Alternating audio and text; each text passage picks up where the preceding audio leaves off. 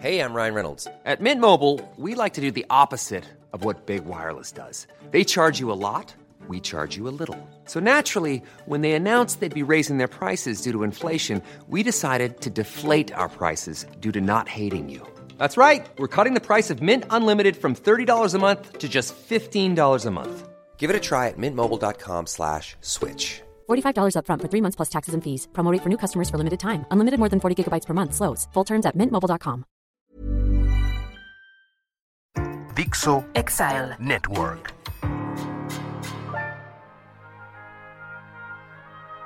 Ah, los hermanos. Son esos amigos que no tuvimos que escoger y que estarán presentes en nuestras vidas. Papá, tú no viste que me pegó primero. Mamá, no me quiere regalar de su chocolate. Mamá, ¿por qué tengo que pagar yo todo y ella nunca paga nada? Ay, mamá, ¿por qué siempre lo dejas ir a todas las fiestas y llegar a la hora que sea y yo tengo que llegar temprano? Para siempre. Los Kaisercitos. Buenos días, amable público. Esta es la Ciudadana Política.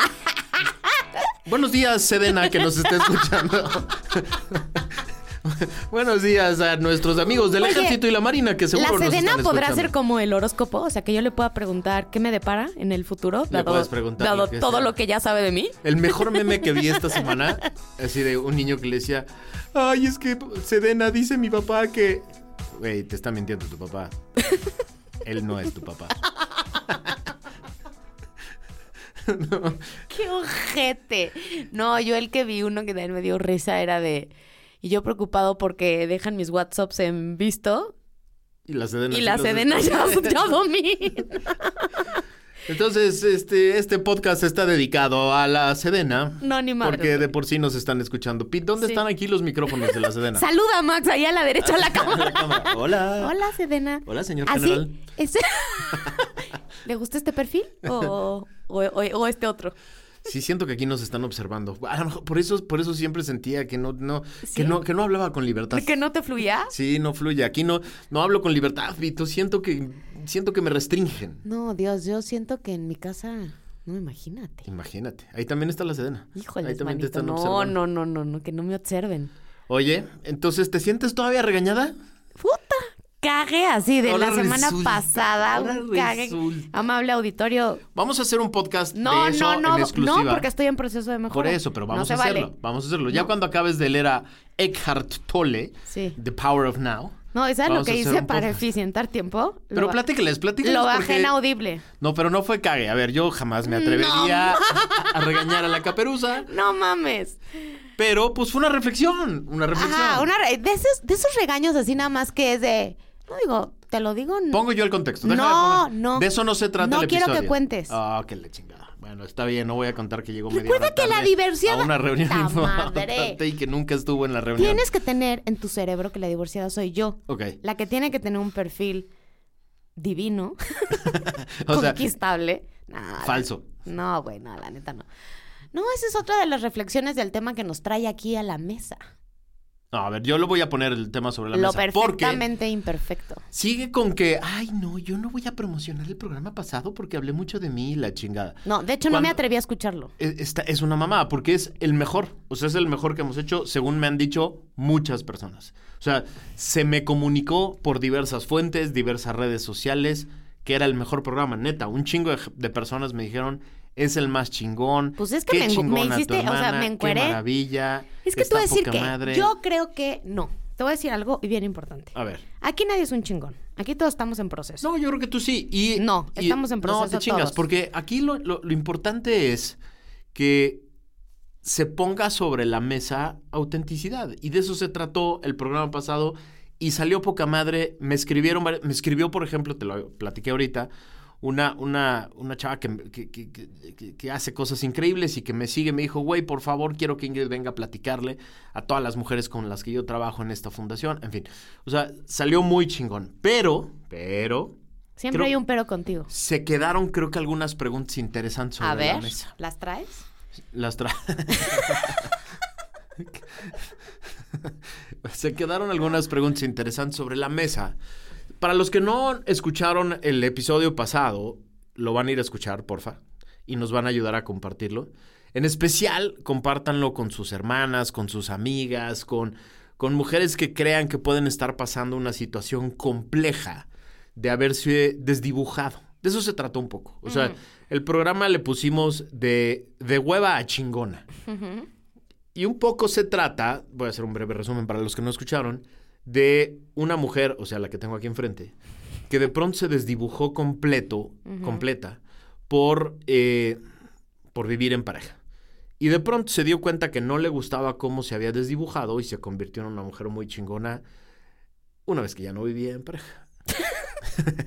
ese, ese es el episodio que un día vamos a tener que hacer a huevo. Pero bueno. No, que no. Bueno, está bien. No, porque, a ver, No, ya no, no, no importa. Y entonces, la pregunta que creo que se quedó al aire es cómo no caer en eso, cómo no desdibujarse. O sea, lo que creo que le, serviría mucho a mi hija, a sus amigas o a mujeres que están, por ejemplo, ahorita en la etapa de universidad o que están ya entrando de lleno al mundo profesional y que se están convirtiendo en unas chingonas.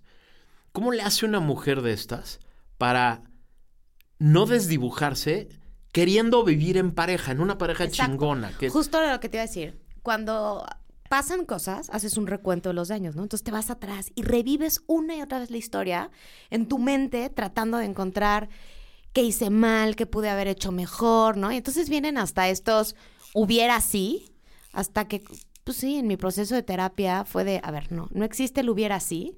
Eso fue para lo que te alcanzó en aquel momento. Sin embargo, El hubiera sí existe, yo ya vi su credencial de lector. Se llama el hubiera, pero está bien, perdón. Qué idiota eres. Pero bueno, lo que sí es que llegué primero a una conclusión, ¿no? Entonces yo estaba como muy firme en decir, es que, claro, fui educada, ¿no? En terminas la carrera, sigues viviendo en casa de papá y mamá, trabajas, ¿no? O te casas luego, luego. Entonces yo decía, claro, en mis circunstancias, salté de proveedor a proveedor. Aun cuando tenía yo ganas de, porque nunca dejé de trabajar, pero siempre fue como más menos dependiendo de mi circunstancia. Entonces, te vas como a un lado radical de decir, a la chingada, ¿no? Antes de establecerte con una pareja, vete una temporada sola a vivir. Y después dije, bueno, a ver, no tampoco, porque si te cae la oportunidad de construir una chingona relación en pareja, pues no. Entonces, casualmente en este proceso de reflexión, hace poco empecé a ver la serie de First Lady, ¿no? Donde cuentan, eh, ficcionado un poco, pero muy interesante, la ruta de Michelle Obama, de Eleanor Roosevelt y de Betty Ford, ¿no? Tres mujeres que son las primeras damas en Estados Unidos, etcétera. Y cómo frente, imagínate, un marido que de pronto tiene tantas exigencias de tiempo, de cómo saberlo apoyar, Pero de además, tres íconos de la historia norteamericana. Sí, sí, que han marcado.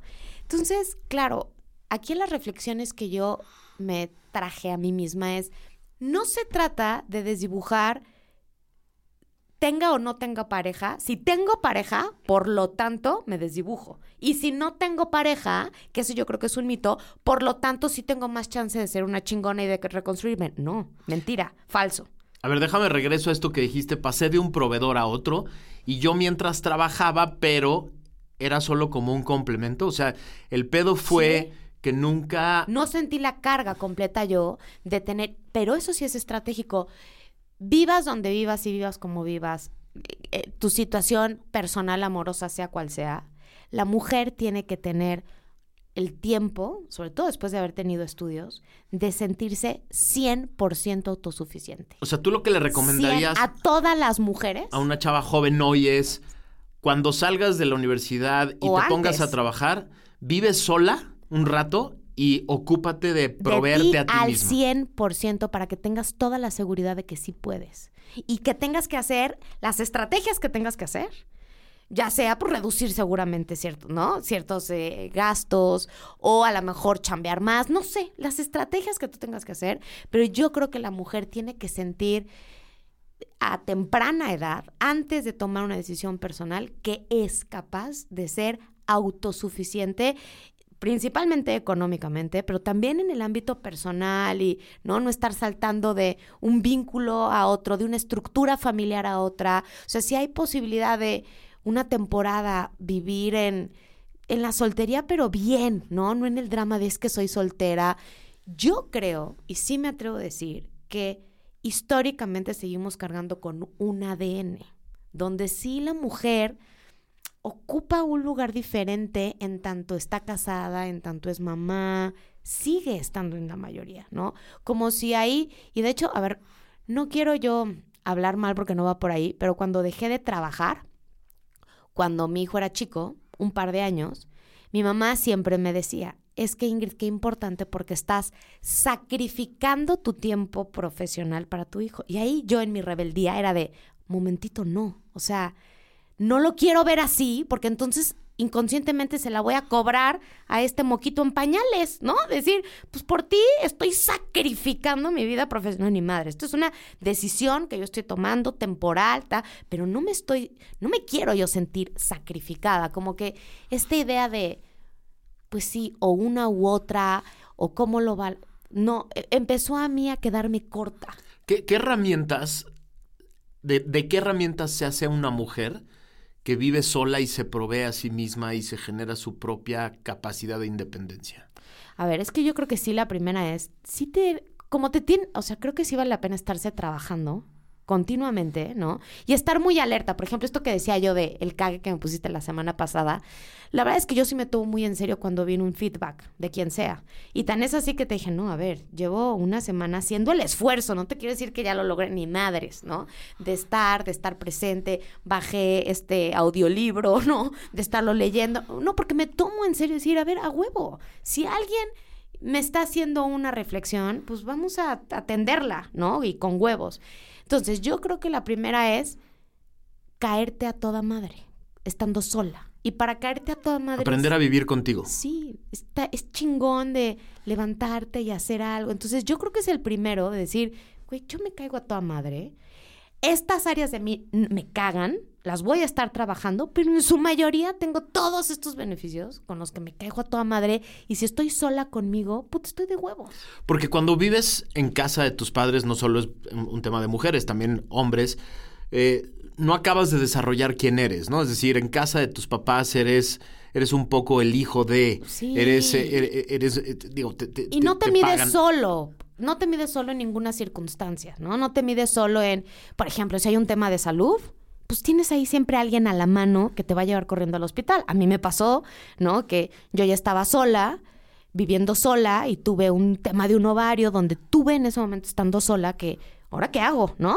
Entonces es, me voy yendo al hospital, le hablo a fulanito, vente por mi hijo, Max, no sé qué. O sea, es empezar a moverte sola porque no tienes desde ahí, ¿no? Punto número dos, eh, pues compartes los gastos, quieras que no, ¿no? O sea, aun cuando estando en casa de papá y mamá, tú, a, ti y a mí nos obligaban a dar para el gasto de la casa, pero nunca lo asumimos. O sea, los seguros médicos, el súper, si se le pagaba a la... Era un símbolo, o sea, dábamos, dábamos una parte simbólica que sí te dolía y todo, pero pues no, con eso, o sea, ya ahorita que, que, que, mantienes una casa, sabes que con eso no se pagaba ni la pinche O sea, una forma de, cuando tú y yo empezamos a trabajar, donde los dos nos dijeron, ahora cómo van a apoyar, ¿no? Pero incluso hasta nos dejaban un poquito chance del monto, ¿no? Entonces tú y yo sabíamos cómo elegir qué monto era. Entonces, esos dos yo creo que son muy importantes, empezar por ahí. Es sentirme yo seguro que me caigo a toda madre, porque viendo en casa de papá y mamá también al final siempre tienes a un alguien que te está corrigiendo, porque eso es algo que en automático hacemos los papás, estamos todo el tiempo educando. Entonces no te permites medirte solo de, bueno, ¿qué pasaría si no hago exactamente eso que me están diciendo? Ahora, también hay una ecuación de poder, ¿no? Es decir, cuando, cuando tú te puedes proveer a ti mismo, cuando tú generas... Obvio. Tu propio dinero. Obvio. Tienes el poder. Claro. Cuando dependes de la generación de alguien más, e, esa ecuación, en esa ecuación del poder quedas en desventaja, ¿no? De hecho, ayer leí un otro, otra frase que decía increíble. Cuando una mujer es como dirigiéndose a su pareja, ¿no? Usted, querido hombre, cuando una mujer es una mujer autónoma, autosuficiente, segura de sí misma, cuídela. Porque si está con usted, no es porque lo necesite, es porque de verdad lo quiere. Dije, a juego, qué chingona frase. O sea, si una mujer apuesta por estar con un varón siendo autosuficiente, es porque de verdad quiere a, ese, a esa pareja, ¿no? Hay, no la necesita. Un varón. Pues sí, o sea, bueno. Güey. Un varón. Bueno, tu pareja, whatever, o lo que sea, ¿no? Sí, o sí. sea, lo que sea de pareja que tengas, no es porque la necesitas, es porque de verdad quieres estar con ella compartiendo, compartiendo la vida. Y yo creo que también somos producto de una generación, fíjate, que eso ya hablamos de las generaciones. Imagínate que mi referente es mi mamá, ¿no? Como mujer, pero mi mamá es de una generación baby boomer. Yo soy una generación X y estoy educando un centennial. Entonces, cuando, claro, yo tenía esas crisis, ¿no? De pronto de, puta, dejé de trabajar. ¿Cuál era el consejo que recibía de mi mamá? Con la mejor de las intenciones, ¿eh? Pues desde ese lugar. Desde ese lugar de estás sacrificando. Y a mí me hacía ruido, no me hacía sentido. Entonces, creo que también es muy interesante la reflexión entre pares, entre pares y entre ver también qué viene en las nuevas generaciones y en las siguientes generaciones. Entonces, para concluir con esta primera parte, importante, toda mujer necesita sentir que es capaz, autónoma, autosuficiente en el plano emocional y en el plano económico. No quiere decir que no necesites de los otros, pero ya una vez que sientes eso, ya, sueltas el cuerpo a decir, las relaciones que construya yo a partir de ahorita, de amistad, con tu familia o con una pareja, son desde otro lugar. Ya no es desde la necesidad, es desde las ganas de querer compartir con el otro. Tuvimos la, la fortuna, bueno, hemos tenido la fortuna de tener a un abogado familiar en casa que lleva 50 años de experiencia. Es, como, es un comercial para mi papá, ¿eh? la neta, es un chingón para el tema. No, no, no por otra cosa, sino porque lleva 50 años viendo estos casos. Y, y- y hemos platicado mucho él y yo sobre la parte jurídica y sobre todos los dramas que viven las mujeres mexicanas, que no generaron su propio patrimonio, que no pusieron la casa o el departamento a su nombre, que no tienen una cuenta de banco, que no tienen el control de las tarjetas de crédito, que no tienen idea de cuánto gana el proveedor de la familia. O sea, son unos dramas monumentales que se generan por esta generación que, de, de- de mujeres que decían, bueno, pues ni pedo. Eh, El, el- el- el esquema es yo entro a esta relación, él se encarga de la lana, él compra la casa, él la pone a su nombre, él pone el- su- los- la- las Ya hay una confianza ciega. Sí, dice, pues, ching su ma- Paréntesis, idiota. Y madres, el día que... El Y día yo que eso lo digo porque yo lo viví. Sí, el día que eso se rompe, no hay patrimonio, no hay ahorro, no tiene No, idea no. de cuánto gana. O si hay ahorro, no te toca. No te toca. Pero está cabrón, porque además Porque la- él mantenía. A mí no me tocó un centavo del ahorro familiar. conozco cualquier cantidad de mujeres por, el- por vía de los dramas que ha, vi- que, que- que ha tenido que, administrar mi papá desde el- de su práctica profesional, pero también de gente cercana, de amigas cercanas, que no tienen idea cuánto gana el marido. O sea, eh, no, no saben exactamente cuánto ingresa y entonces en el convenio de divorcio, pues el güey les dice, "La- gano 20 mil pesos. Sí, cabrón, ¿cómo no, Y güey? nunca supiste. Y nunca supieron y no tienen cómo comprobarlo. No. Y entonces se, se- se generan todas estas dinámicas dramáticas que se pudieron haber ahorrado y hoy las mujeres que están en ese, en ese paso se pueden ahorrar si tienen su propio ingreso, su propio negocio, su propio patrimonio, si generan sus propios ahorros. Y un verdadero mm, control compartido de la administración del matrimonio o del hogar. Eso está cabrón. Compartido, equitativo. O Sí, sea, sí, eso está te organices como te organices, ambos tienen que dominar cuánto hay en la cuenta familiar. Y si eso llega a, des- a terminar, es 50 y 50. Sí, sí. O, ¿no? Co- como sea el arreglo. Eso es bien importante. Y de manera paralela, tú como mujer sigue amando y adorando a tu pareja, pero no te descuides. Ese es el, ese es el punto más importante. Que lo vi, pero fíjate, Max, te voy a leer este artículo, no lo voy a evidenciar. Pero dice, ¿cómo evitar un divorcio? Chécate las... Y está en la web ahorita.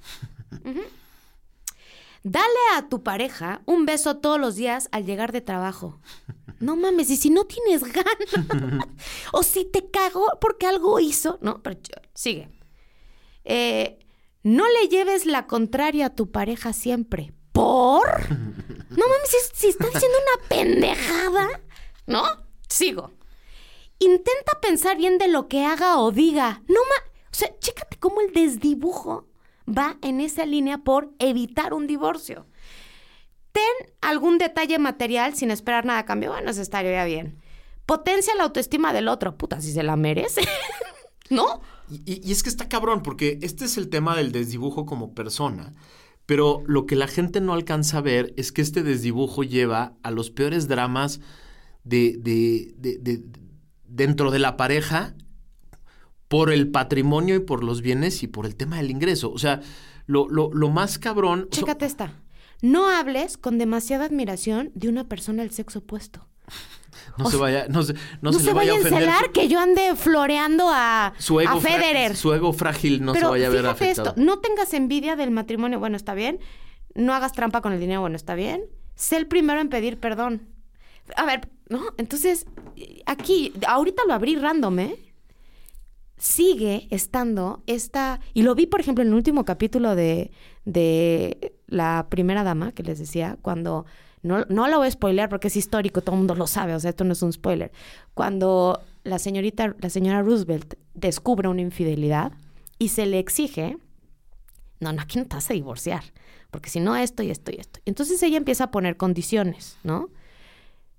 Pero claro, es una forma de coartar la libertad y decirle, no, no, eso que tú estás, porque tu cabeza te está pidiendo que por ahí no, no, aquí no va a jugar así, ¿eh? Y Pero a te ver- vas a tener que alinear ahí. Regresando a la pregunta original, ese di- desdibuje es más difícil si tú ya sabes quién eres, ¿no? O sea, si tú ya te saliste de casa de los papás, ya generaste una, una propia vida, una propia carrera, ya, te- ya tienes tu propio patrimonio, ya- o sea, ese desdibuje, a ver, se puede dar, pues, pero se hace más difícil, ¿no? Es decir, sí, si- pero también ubica algo, que todos estamos en, un, en una constante descubrimiento de quién eres.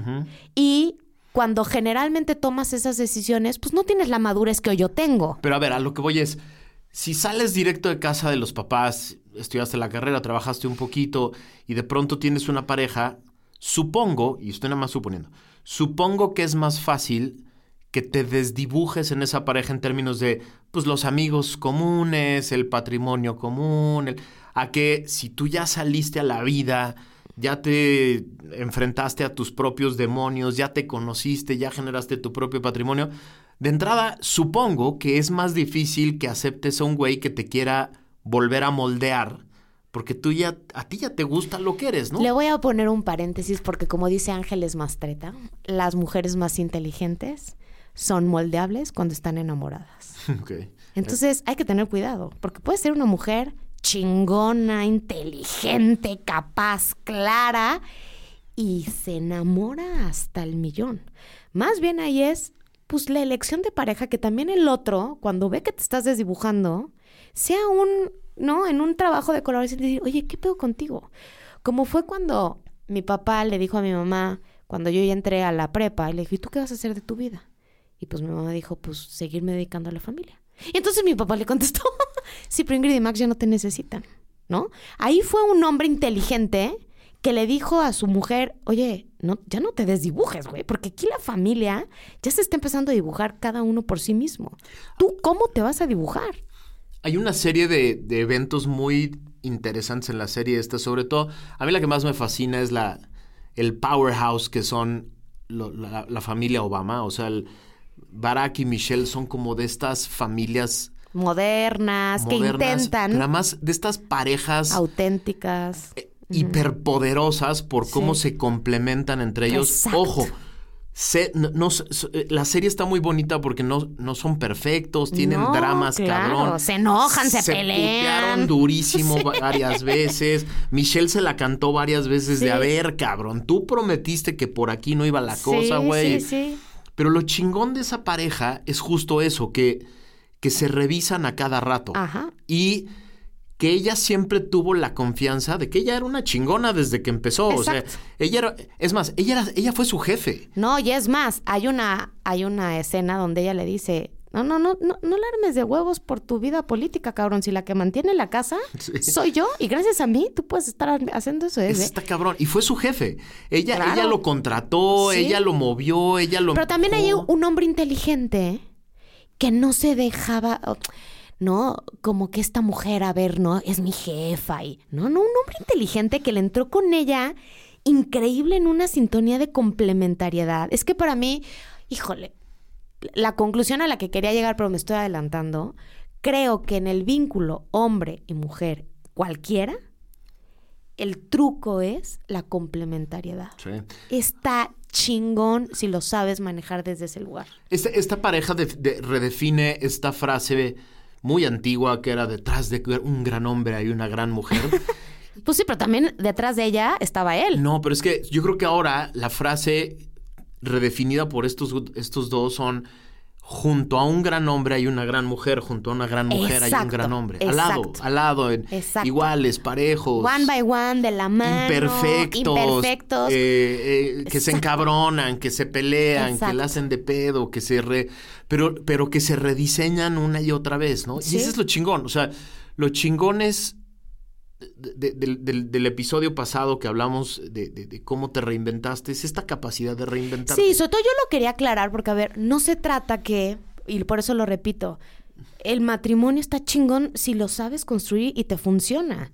Y eso no es sinónimo de desdibujarte, al contrario, pudiera ser como pasa con Michelle y Barack Obama, que sea tu mejor lugar de ese encuentro. Si tus circunstancias te dan para que estés sola, también es posible, ¿no? También es posible la reconstrucción. Yo creo que aquí, y esto es el gran mensaje que me encanta de esta serie que estoy viendo que todavía no la acabo, este, de la primera dama es cómo son mujeres que esto que me decías al principio, ah, bueno, hace rato, es que si eres una mujer que sales muy clara y no, no va por ahí. No es que salgas muy clara, porque puedes salir muy clara o no tan clara y ponerte clara en el matrimonio, ¿no? Sino es más bien, como mujer, eso sí, tener la voluntad, la responsabilidad y la conciencia de la circunstancia en la que vivas, no te vas a dejar ir como gorda en tobogán.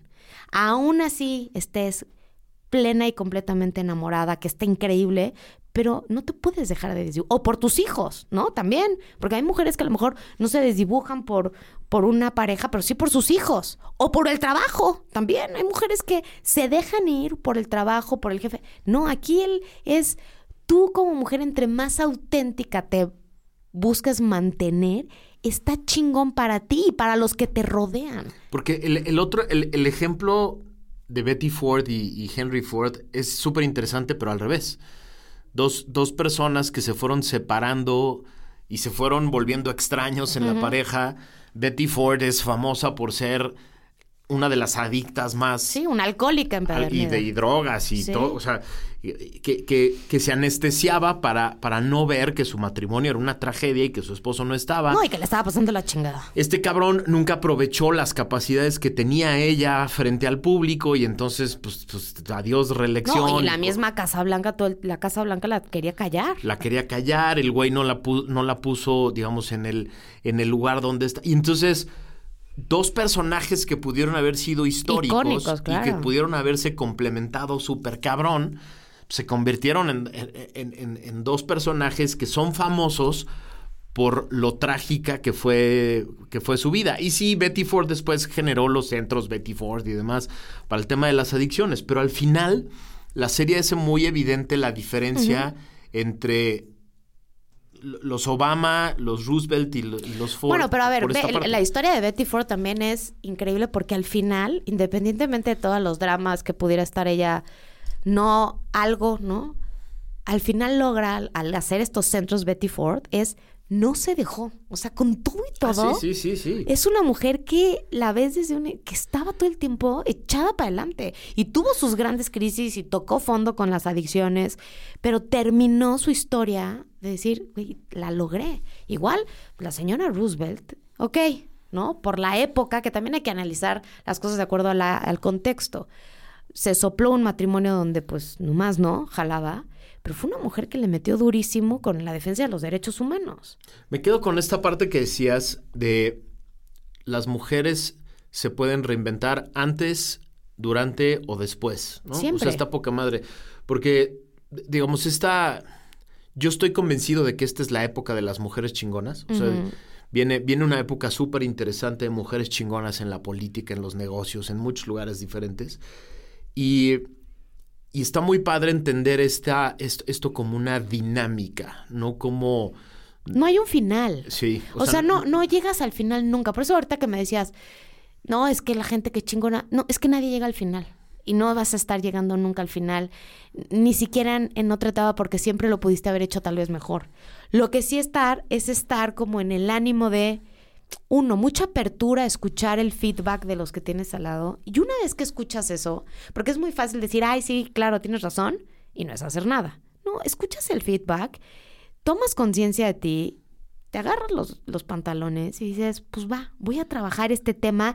Uno, lo voy a trabajar porque ya vi que es importante. Ahora, hay una cosa que te, que te quiero decir a ti que gente como Michelle Obama se asumió, que es las mujeres que ya pasaron por un proceso de transformación y que se volvieron chingonas, pueden ser inspiración de otras mujeres. Y por eso la historia vale la pena, y por eso contar la historia vale la pena, y por eso eh, asumirse chingona es una buena idea, porque inspira a otras mujeres que pueden estar pasando por, por una situación compleja. O sea, sí, sí es una... Michelle Obama de repente como que en la, en la, serie parecía que renegaba un poco esta idea de no, yo no quiero salir, no, a mí no me vean, no, yo no, eh, es el proyecto de este cabrón, y, ¿no? y de repente un día Michelle Obama dijo, chingue su madre, yo tengo un chingo de cosas que decir, que hacer, que poner, que, que, que, y ahora es un ícono en Estados Unidos de, de, de, del movimiento feminista, del, del, movimiento Black Lives Matter, de, o sea, es un ícono que, que, a la que las mujeres quieren escuchar, porque inspira. Y yo sí creo que a las, a las, a las mujeres como mi hija y, y, mujeres jóvenes les hacen falta ejemplos como tú. O sea, ejemplos de mujeres que ya, Ay, que ya dieron... Sí, que, hay que asumirlo. Pues sí. Hay que asumirlo. Hay que, hay que hacerse responsable de, de, levantar la voz y decir, a ver, esto no es, yo ya la, como, como bien lo apuntaste y me corregiste, no es yo ya acabé y yo ya soy chingona. Pero sí para muchas mujeres que están en el proceso de historias como la tuya se convierten en una inspiración. Ahora, lo que sí es que entre más tú eres, es chingoncísimo. O sea, híjole, es donde te empiezas a caer bien. De hecho, hay una frase que hasta la posté en mi Instagram que dice, cuando se pierde la esencia, se pierde la presencia. Está poca madre. Está increíble. O sea, cuando te dejas, que es la desdibujada. Mi, mujeres queridas, cuando por cualquier circunstancia la vida nos va orillando a convertirte en una dama de compañía, di no y sal huyendo. Ese es el en tema. Lo que sea. En lo que sea. O sea, nosotros no en estamos. En la familia, en los negocios, no, en la política, en donde sea. Yo no soy una dama de compañía. Y muchas veces me ha pedido silencio y es de. Chinga su madre, no hay manera. Bueno, además, me conoces. o sea, quien, quien me pide silencio le va peor. No, pero. Y la cago muchas veces al hablar, pero hay veces que digo, puta, prefiero haberlo dicho, haberlo hablado y después ver cómo enmiendo a. Pues por quedarme callada es una por eso es la primera dama me gusta, ¿no? El, el, término, pero es no, no, no. Es nunca se asuman como una dama de compañía. Ahora, ante ustedes, y para concluir ya este episodio, la caperuza se va a comprometer a promover el episodio pasado. Hijo, no, no. A promover este episodio y asumir la responsabilidad de poder ser una inspiración para otras mujeres. Sí, vale la pena, cabrón. Pero en aprendizaje compartido. Güey, a ver, sí. O sea, nadie está diciendo tú ya la hiciste Exacto. y ya. No, nadie. Pero sí hay muchas mujeres que están 10 pasos atrás de los que tú ya recorriste. Y vale la pena que les digas a esas mujeres, que les enseñes con tu vida que sí se pueden recorrer esos pasos. Sí, sí se pueden y está increíble cuando lo recorres. O sea, creo que hemos hecho un análisis importante aquí de lo que una mujer sí podría hacer y, y, y, es un feminismo, a mí me gusta verlo como un feminismo complementario. O sea, este es el feminismo que a mí me raya. No es un feminismo en guerra, no es un feminismo que desdibuja tampoco al otro ahora, que quiere estar por encima de... No. Creo que lo chingón y a lo que le tenemos que apostar es a lo complementario. Y a mí por eso me fascina trabajar con hombres. También me fascina trabajar con mujeres. O sea, no, no es uno con otro. Pero hay unas fortalezas increíbles que se comparten y, y, que van haciendo grande uno a otro. Pues con eso cerramos. El feminismo complementario y la responsabilidad de ser una voz.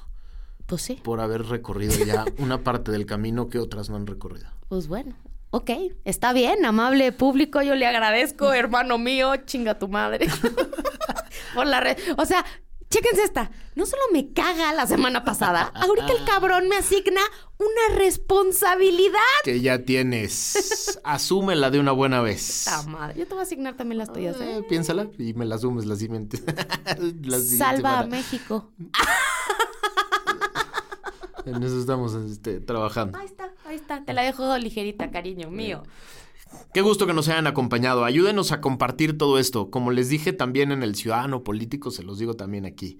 Aquí no tenemos miles de millones de pesos para andar poniéndonos en los parabuses y en los espectaculares No. y la chingada. Es la viralización. Dependemos de ustedes. Todo el tiempo dependemos de que ustedes nos ayuden, nos compartan, se lo mandan a otras personas, lo comenten con otras personas, nos mienten la madre si quieren, cuando quieran, pero que lo compartan, que lo escuchen, que lo reflexionen, que lo pasen a otras personas y nos ayuden a que esto llegue a más gente. Exacto, De eso dependemos, de ustedes. exacto. Muchas gracias por escucharnos. Que tengan una muy buena semana, cariños míos. Adiós. Les mando besos. Bye.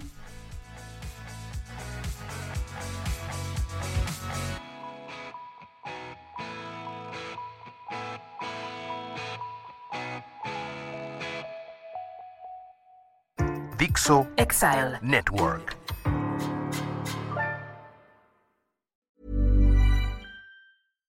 Even when we're on a budget, we still deserve nice things. Quince is a place to scoop up stunning high-end goods for 50 to 80% less than similar brands. They have buttery soft cashmere sweaters starting at $50, luxurious Italian leather bags, and so much more. Plus, Quince only works with factories that use safe, ethical, and responsible manufacturing. Get the high-end goods you'll love without the high price tag with Quince. Go to quince.com slash style for free shipping and 365-day returns.